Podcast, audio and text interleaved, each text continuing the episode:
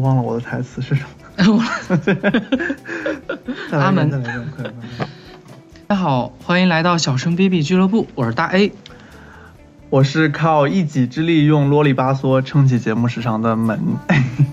我我特别想叫阿门，可是我也想到就是愿主保佑阿门，我就想到我是在给在给门祈福那种感觉。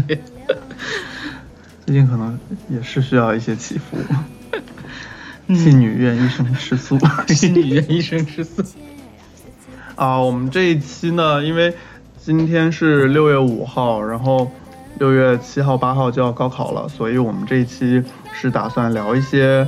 我们学生时代的事情吧。呃，因为原本的打算是准备聊一些我们在高考的时候一些发生的一些比较有趣或者是呃值得讲的一些事，但是呢，我发现我没有什么可以讲的事情。对，但是就发现我们这位朋友就是可能高考过于顺利，就是讲出来可能会有一些 讲出来可能会有一些凡尔赛，所以这个凡尔赛的部分就会微微带过，然后我们就把这个话题延伸到说我们的学生时代啊，然后可能主要是高中和大学吧，因为这两个时代对，可能我们会觉得说在我们的这一段人生中会对占的比例啊，或者是起到的作用都会比较明显。而且我我经常我经常会回忆我的学生时代，我就是高中时候大家都觉得很苦，但是我现在觉得，哎，那是最快乐的时候。你你有吗？你觉得高中快乐吗？也还好，还好。对啊，就是那一段时间，就是因为大家可能也都经常说，高三的时候是你这一生中的一个什么？转折点，不是，我想说的是，就是类似于像什么巅峰，就可能你那个时候你把你的大脑发挥到了极致啊什么的，嗯，的确过得很充实。但是你说要让我再来一遍呢，我也没那么乐意，我可能更愿意再上遍大学。那说大学生活还是值得纪念的。我想说，我当时笑是因为，你说高三的时候把什么大脑、什么智慧发挥到了巅峰，嗯我还想没有，我说现在好像才发挥，开始发挥到了巅峰。为什么？就现在要用的更多是吗？就是现在要用的、要学的反而更多嘛。而且我感觉就是有一件事情，嗯，就都说从学校出来之后就再也不用考试了，然后我发现从学校出来之后还考了好多试。对，就是，所以我也觉得说，在高中高三的时候，把这个你的这些思考能力发挥到极致，也是一个不是很稳妥的说法，因为这种说法其实就有点像说家长对我们说，你就要拼尽全力去高考，考完了之后，你的这辈子就会很幸福啊，或者怎么怎么样。但是实际上，高中毕业了之后进入大学，才只是另外一个起点而已。但是反正说这儿嘛，就我我就希望所有马上要高考的朋友都能考的，嗯、考好，发挥出你们最好的水平来，超常发挥。因为高考之后将迎来，我觉得是人生中最快乐的四年大学生活。嗯，然后也是因为这一期是要聊一些学生时代的事情，所以我们呃，我在这一期之前都是我们把节目做好了之后，然后在后期的时候，或者在就是在剪辑的时候，然后可能会想到说这一期比较适合放什么样，就是开头和结尾比较适合放什么样的歌曲。但是，呃，这一期呢，我在我们在录之前就已经想到了，这一期选了这个陈老师的两首歌，因为主要是我选的，因为这个陈老师在我学生时代起到了一个非常重要的作用。我相信，可能跟我同龄的大概可能九几年的这些人，可能学生时代都有一些陈绮贞的记忆吧。所以呢，对，就是大家可以好好听一听，我们也会把这个两首歌的名字写在我们到时候节目的简介里面。嗯，那呃，这期你你准备几个事儿来着？好几个事儿吧。嗯，因为我这一期实际上我想到了两件事情，一件事情是我高考高中高三那年艺考的时候，还有一件事情是在我大学之中发生的，所以那，要不就是我先说一个，然后中间你来说，然后结尾那个在我手就可以了，OK，或者中间你说的我们说到了有什么相关的，然后你就可以就是插一插什对对对，因为你不是很多个嘛，对，毕竟节目时长主要还还得靠你来撑。我想到的第一件事情呢，是跟我的高考有关。这件事情可以说，就是是对我的这个人生起到了一个决定性作用的一件事，所以还蛮重要的。啊就起到决定性作用这件事情，不是高考本身嘛，是吧？对，不是不是高考本身，是呃，因为我忘了我之前有没有在节目里面提过，我是一个艺考生嘛，我上一期的时候说了我的专业是广播电视编导，所以呢，我们当时高考的形式是我们会在高三那年的上学期，大概十一月份开始吧，一直到下一年的一月左右。会去去武汉那边，然后去进行校考，对我们那边叫专业考试，嗯就艺考是在那个阶段。对这个事情就是，呃，我在想我要不要顺带讲一下艺考的这些，那我们这期就可以简单上下期吗。应该不用，就是我们艺考生是这样，在前一年高三的上学期的十一月份到下一年的一月份，这个寒冷的冬天会进行一个专业性的考试。那我们可能会去到一些地方，比如说像我们当时湖北的考生，大部分的其他省份的学校都会跑到武汉来设置一个考点。我们到武汉去考就可以了。但是像一些比较大一些的学校就，呃设置的考点就比较少。那如果武汉没有的话，你就得跑到这个学校的所在地去参加这个学校的专业性考试。对，比如说像他们那个北我一电和中我一直以为，嗯、艺考的专业考试就是你去他们学校呢。哦，不是不是不是不是的不是的，看你要普及一下。对，所以就是，但是像北电和中戏这样比较大的学校，它就是这些考生就必须跑到北京来。就每年就是北影啊、北电呐、或者什么的。啊、北影和电北电是一一个个地方啊，对。我每次就叫北影。啊、然后每次他们的那个，嗯，艺考考试的时候，就是新闻都报的还挺多的。对对对对对，但是本人的专业也没有那么好啦，所以就是这些学校我就没有考，我当时就只在武汉完成了我的艺考。那我我不知道广播电视编导 居然也是艺考，对，是为什么不知道？你以为算什么？我以为新闻这么一个文科新闻那一类，啊，不不是的，不是的，呃，因为我们其实这个广播电视编导它只是其中一个专业，但是比如说我们做准备是这样，就是呃，我可能跟其他艺考生比较不同，因为我的就是家里面可能条件没有那么好，并且我是在高二的时候，我们学校的这个音乐老师当时建议我去做这个选择，因为在之前我都不知道我们有这样的选择，我们只知道说可以通过就只能高考啊就，然后当时统招标准的那种文对对对对化课考试。对，然后音乐老师当时就建议我去这个，因为知道我比较喜欢这一方面，但就是电影啊这些，所以但是因为呃高二很多艺考生他是从高一就开始准备了嘛，第一是我那个时候时间稍微有一点点晚，第二是。你去报这种培训班，它的费用是非常高的，但是，呃，我就不愿意问家里面要这个钱，我觉得可能会给家里面造成比较大的负担，因为本身也就是一个平平无奇的一个职工家庭，所以我当时是这样，我当时在从那就从高二这个老师建议我开始，我就开始自学，然后我在网上搜集了很多资料，因为它会有那些。当时特别好的是我有一个，我找到了一个群，这个群里面有一些已经考上，就是已经在读大学的一些师哥师姐，他们会非常义务的，可能他们当时也是就是想做一个这样对对对对，他他会有一我们那个群当时大概可能有十几二十个人吧，他们每一周会进行一次这样的，就是上课呀什么这样，但是不收费。就在网上，对对，他会简单给你介绍一下，说你大概需要准备一些什么东西，比如说我们专业可能要有一些文艺文学常识，以及要写影评，你要你要有一个起码的阅片量，嗯，就是类似于这样的事情。那当时我记得特别清楚，我是一个星期一次课，然后因为我高中已经住校了嘛，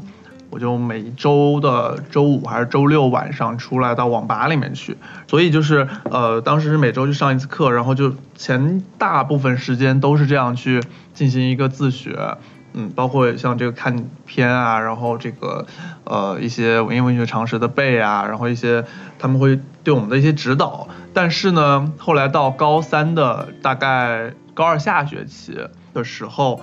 还是高三上学期我忘了，呃高三左右吧，因为高三好像是高三的那个暑假嗯，啊，但是因为呃我们高三生很少有暑假嘛，所以好像大概是八九月份还是到十月份，反正就是在艺考之前，我当时参加了一个集训班，它叫集训，就是那种对于抱佛脚班。对对对，就是这些学生大部分都是之前经过了培训的。这个集训班主要的作用是在于让你完全的知道这个考试的流程以及一些考试中需要的一些，也不算很巩固，因为它主要就是告诉你一些就是注意事项啊什么这些。然后巩固的话，它可能会比如说给你出一些，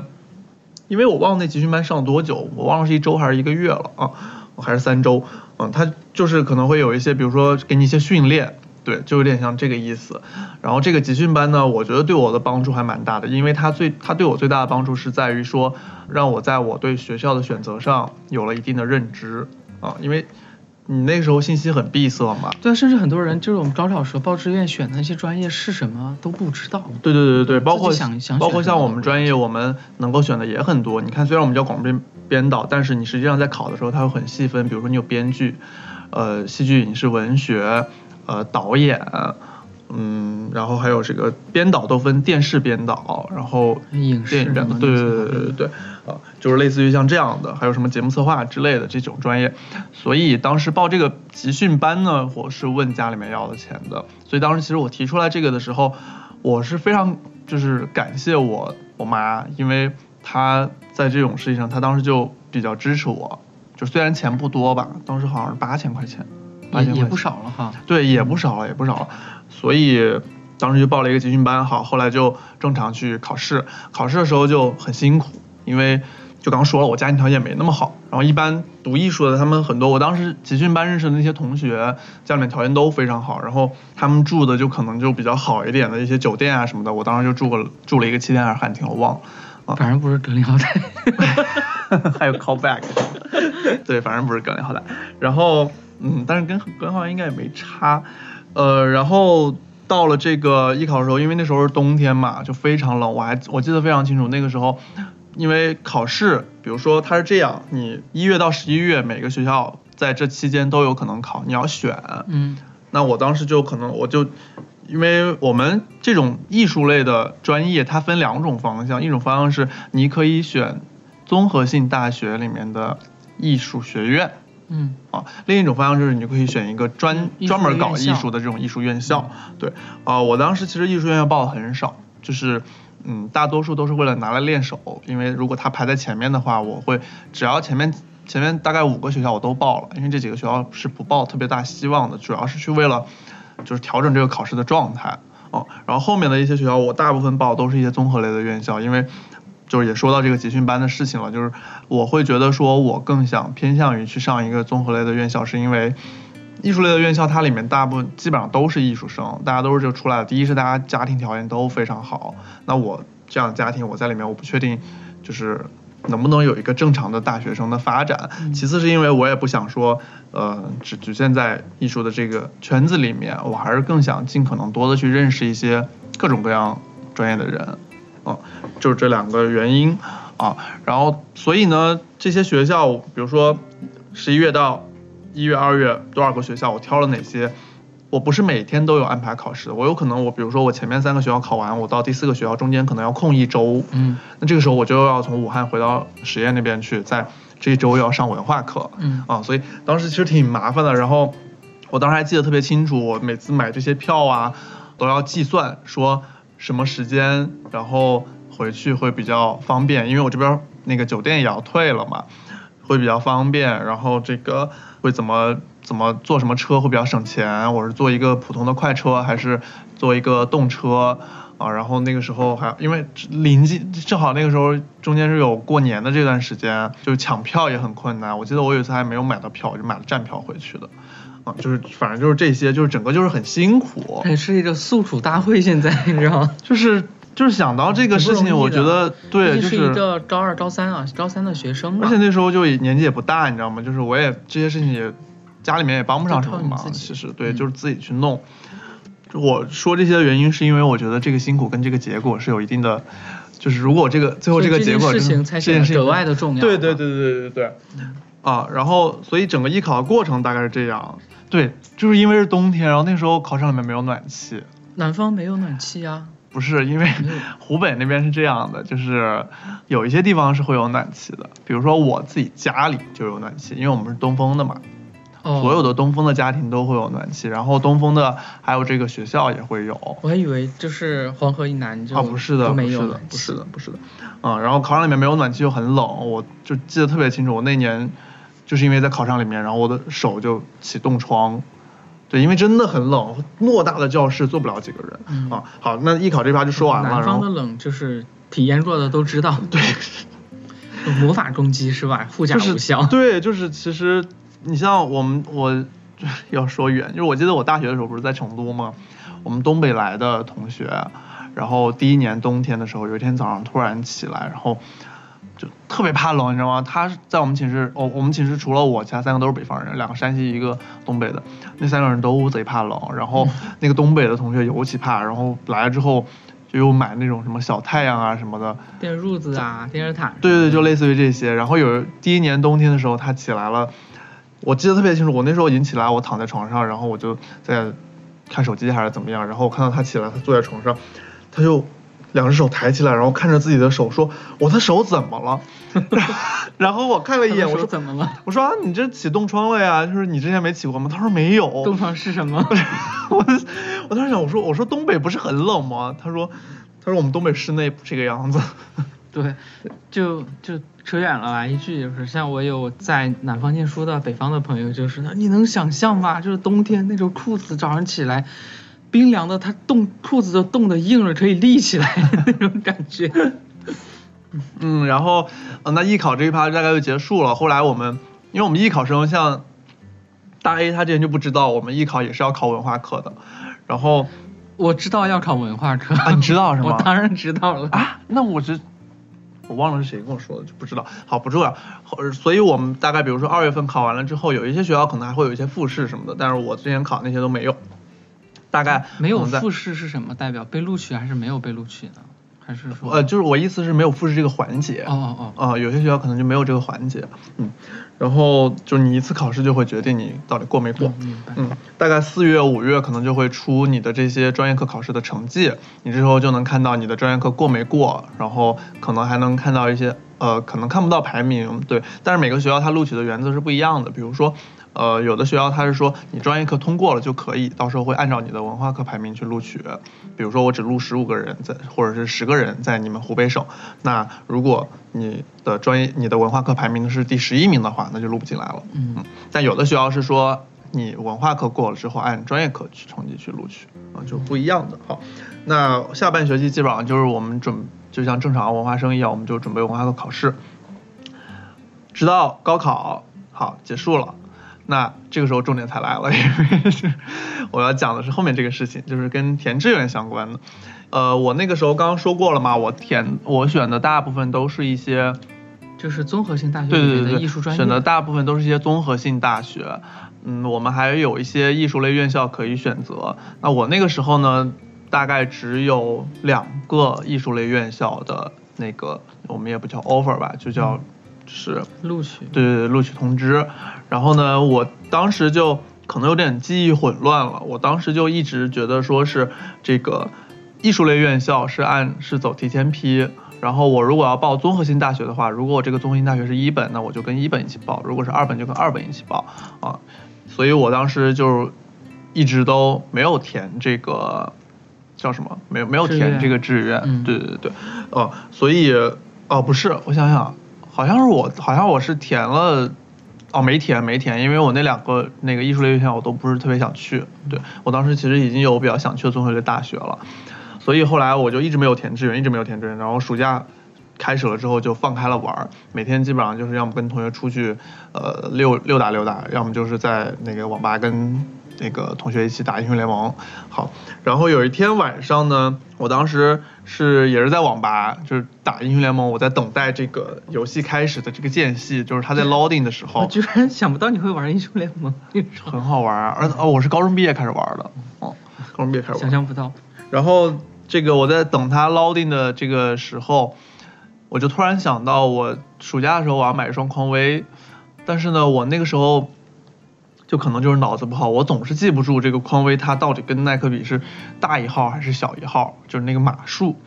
然后就想到了我们班上有一个女生，这个同学她也喜欢穿匡威。这个女生呢，就很巧，她跟我是一样的，她也是一个艺术类考生，她考的是播音主持。我觉得她也打英雄联盟了，在。她考的是播音主持，但是要说一下她的背景，就是这个女生可能性格她会比较张扬，比较外放，就很活泼。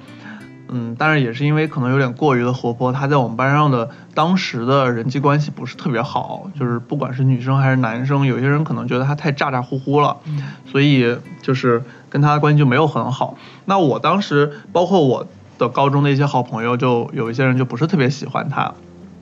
但是呢，我大概从可能初中开始，我就是那种说，我不愿意说，如果我跟你是好朋友，那你讨厌一个人，我就必须也要讨厌这个人。我不是一个随波逐流的那一种。对对对，如果你这个样要求我的话，我可能会就慢慢就跟你疏远了，因为我觉得你有点过于干涉我自己的这种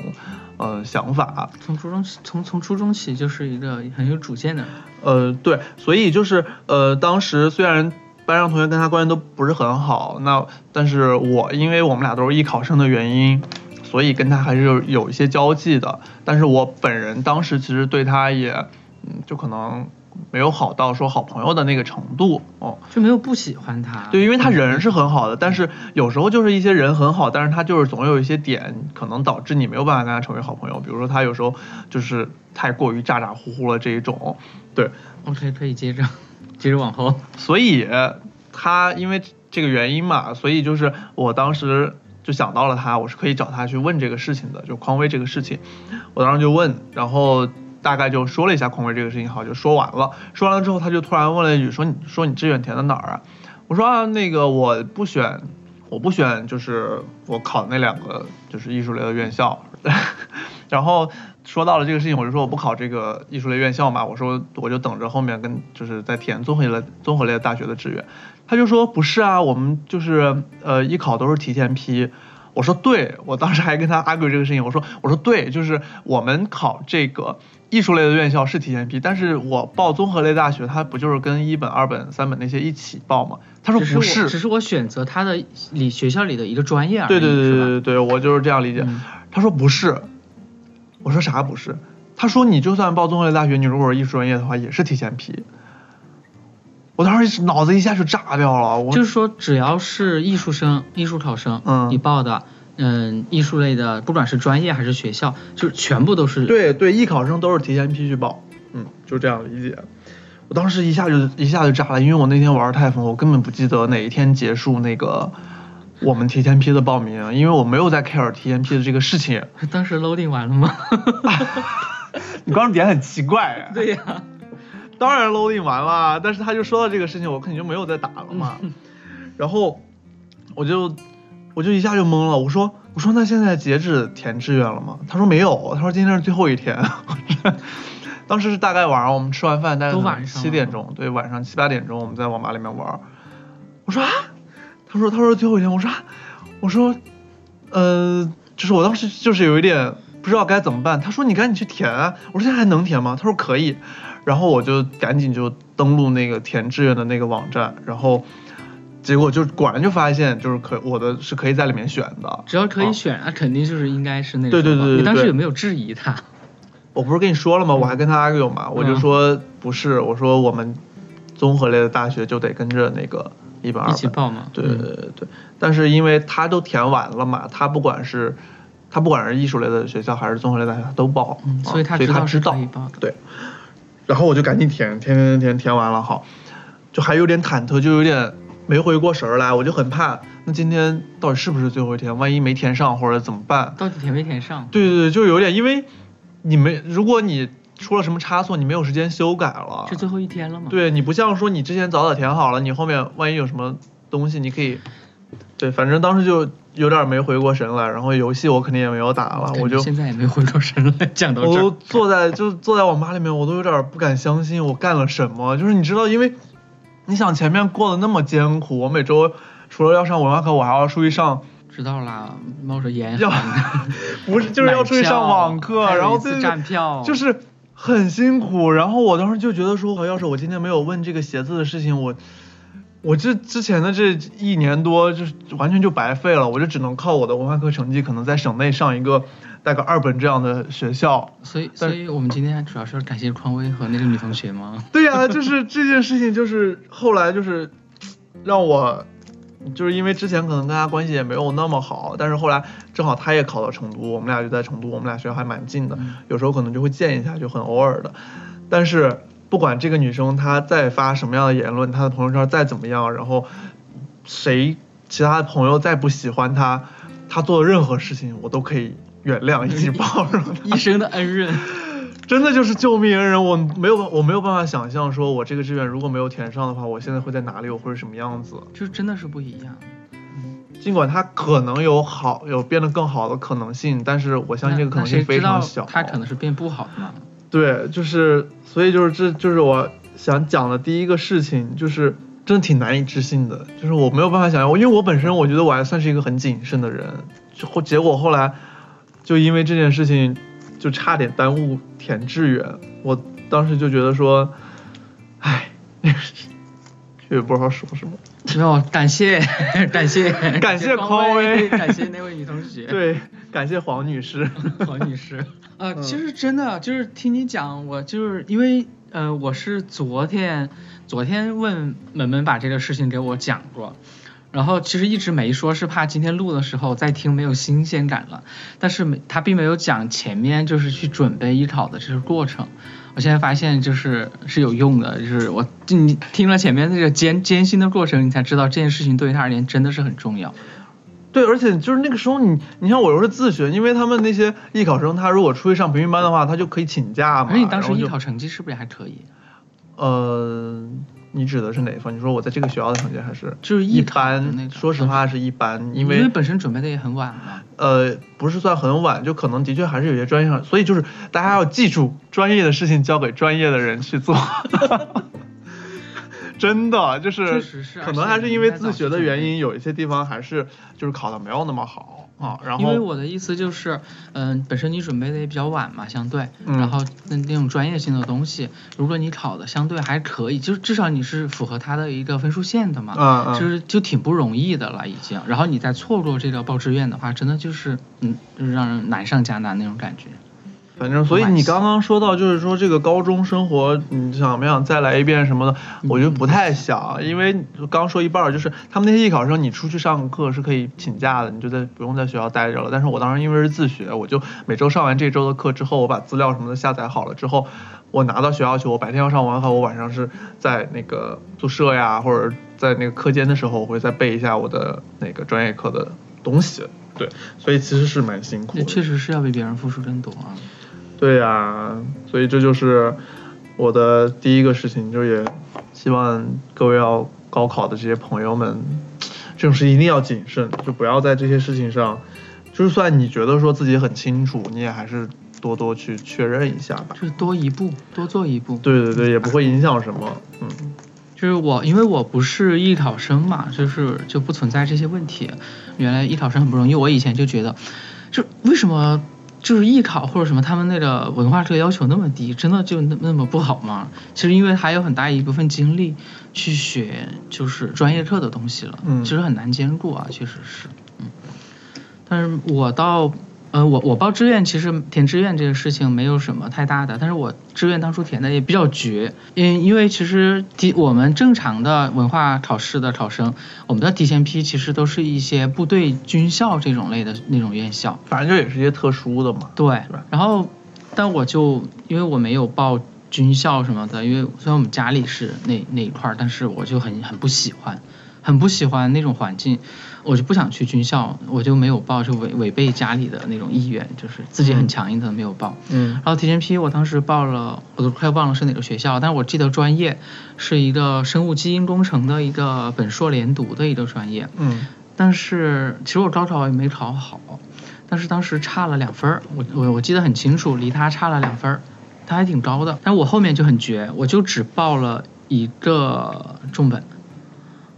那个报了就是我后来去念的北航的嗯那个专业，然后我就只报了那个，其他我就什么第二志愿、第二个学校、什么一本、二本或者什么的这些，就是其他的调配什么的我都没有选，都没有报，就不接受。然后就就那么自信呐、然后就感觉，但但是后来如果真的没报上怎么办呀？就是，所以我现在就觉得做事儿还是不能够太那种。我当时想的就是，最开始想应该不可能考不上，但后来其实自己想的是，如果没有考上的话，就再说吧。我就没有想那么多，反正我当时一直是那种就不会想太多，我觉得就就不会就不会就特别自信那种。但后来发现这这个事情真的是说不说不准的，就为什么有很多去复读的、重考的什么的，就是他有可能是发挥不好的，或者是选择不好的什么的，就什么样的都有。我现在就感觉没有当初那么疯狂，还是什么、这个词。但是高考其实反而有一件事情，我因为我们真的就是正常的，我们普通的这种去高考，我们这学生很平淡，过得很平淡，就是天天就是在上课刷题，就是做这些事情。但是我记忆特别深刻，是我有一个，她是我的初中同学，一个女生，但我们同校，然后高中呢不同班，不同班，因为她是文科生了。然后高考前一周，他那天就给我发消息，他约我，他说你要她你要出来玩吗？放松一下。然后我就就比较自信嘛，我说无所谓，我说好啊，就不用准备，就放松一下也 OK。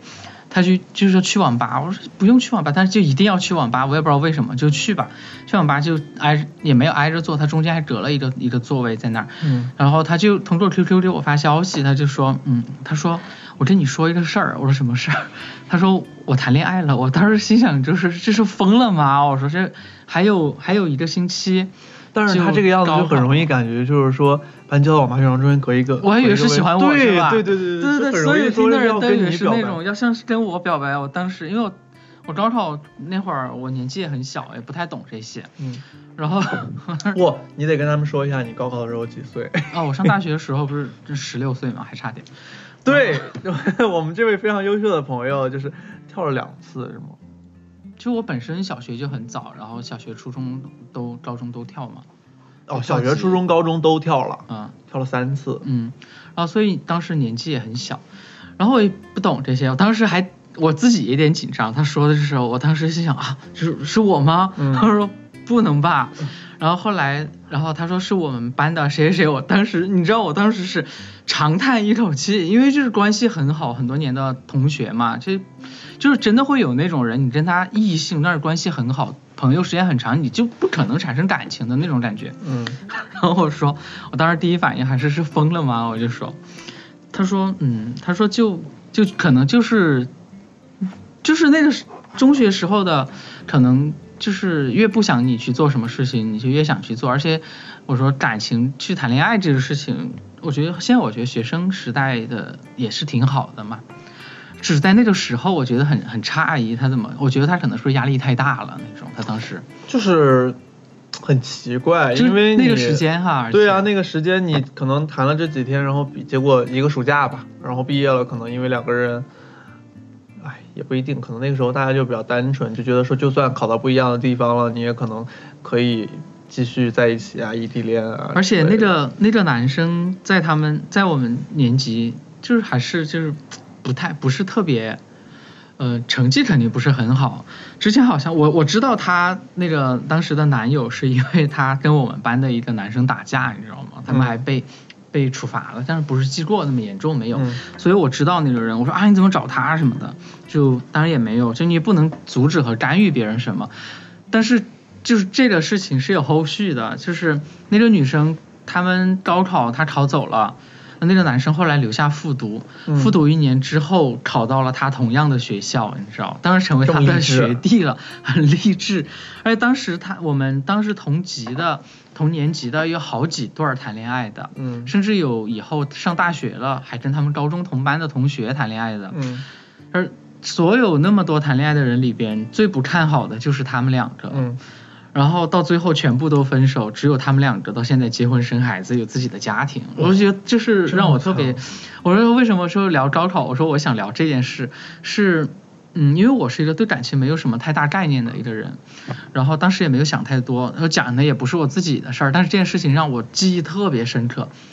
就很诧异。就是第一个，他在那个时间点选择做这样一件嗯没有结果的事情，然后第二一个就是居然那个男生会很励志的找到他们同校去，我说是一种什么样的东西能够支撑他，而且最后他们居然还能够，他先毕业工作，工作之后他们俩在不同的城市，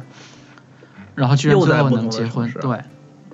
然后，所以我觉得这个事情让我挺诧异。其实高考对于我而言就是很简单的一个考试而已，我在我看来可能就是，哦不，嗯、还有一个就是我高中我各科成绩都很好，我为什么我会选？其实我文科比理科更好，嗯。我文科成绩非常好，然后我语文也很好，文科的别的什么历史、地理什么的都很好，但唯独我不选择文科最大的原因，可能每个人选科都有一个理由。我不选择文科最大的原因是我的政治这门课非常差，嗯。差到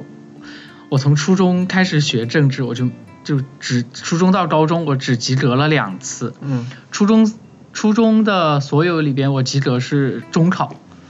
中考及格，之前从来没有及格过。就是在重要的时候都及格了是吗？对，然后但是我高中的那门课及格，就是当时有会考嘛，我政治会考都没有及格，我是补考才及格的。哦我其他所有课都是优秀嘛，会考都是优秀，就那门课是补补考及格。嗯就是大家可能都想不明白，就是那个课就是很简单背就 OK 的东西，就是我也背，我记记忆力也很好，但是我答题的时候，用我们老师的一句话说，就是你答的那些内容，就是一般不是说答几个点，然后每个点就答对一个点就会有分，然后你这个点会展开描述一下，就差不多嘛。嗯他说你那个展开的描述就没法看，就是特别反动那种感觉，你知道吗？或者不能用反动这个词，就是反正就是特别，就就大家懂的那个意思。我就是特别随心所欲的，我认为怎么样我就去越说越没边儿，那么反正就是这样，就是就是我我曾经就举个例子，我还答题的时候还我还答到。就是什么马克思怎么啦？我说恩格斯救助他都吃不起饭了什么的，怎么怎么，我还写了这些东西。然后可是你这种，你可以有这种想法，但是你应该知道这种东西是在考试的时候不能写的，你为啥还写它？我不知道为什么，唯独在那一门课上我就那么随心所欲，好像。然后这是阻止我一直没有去读文科的一个原因吧，就是我那门课真的很差，而且可以给大家 说一下，大学的时候，呃，我有一有一门课就是一直补考，补考到大四，就政治啊，就是嗯，马克思主义政治经济学原理。嗯 就一直补考，但是我我也想不明白，我第一次正正常的大一那一年的那个考试，考了五十八分，我也没有，嗯，可能是因为我出考出那个出勤不太好，我考了五十八分，然后后面就再补考再也没有及格过，一直交补考费重考都没有及格过，一直到最后大四才考及格。就这么一门课，我就折腾了我四年。然后后来人家说没有挂过科的大学是不完整的，我说我大学是完整的，我有一门课挂了四年。我难以想象，就是你这样一个人会，就是我觉得这个事情就是，就是难以想象吧，真的。对很我很我很多朋友听到这件事情觉得不可思议。因为我都没挂过科，嗯，那你的大学生活是不完整的。当然你要申请奖学金什么的，就最好成绩得好嘛。对，嗯这个反正待会儿再讲吧。嗯，就是关于高考，其实确实我我想想，就是我能想到就是这一件，然后填志愿我自己就是这个事情，其实就是很顺利，我当时就考完就就差不多就走了，就那种，然后感觉父母家家里人比自己还还着急，还担心那种，天天就是等成绩啊，成绩出来可以查呀，这些怎么怎么样。定呀、嗯但是我那时候我妈，我妈她没有什么啊，她不淡定，她没有什么教育方式吧，她可能因为嗯，就是生长环境的原因，她也是别人说什么她就听什么，所以考完试了之后，她就就是会觉得说别人家长就会告诉他说啊，这个时候已经考完了，然后要什么照顾孩子的情绪，对对，大概这个意思吧。反正你问他也没用，对吗？嗯因为你这已经考完了嘛考完了，所以那时候就也没怎么问我，因为他可能也对我比较放心，所以就让我自己去就搞这些东西。但是他如果比如说他问一下这个志愿的事情，可能也不至于到最后一天才。哎，这个事儿你后来给你妈讲过吗？我没跟他讲过，对，这个还是不要让她那个担心了。这也没啥好担心的，就是因为毕竟还是个好的结果，对。但是他倒是就也没有说那么着急。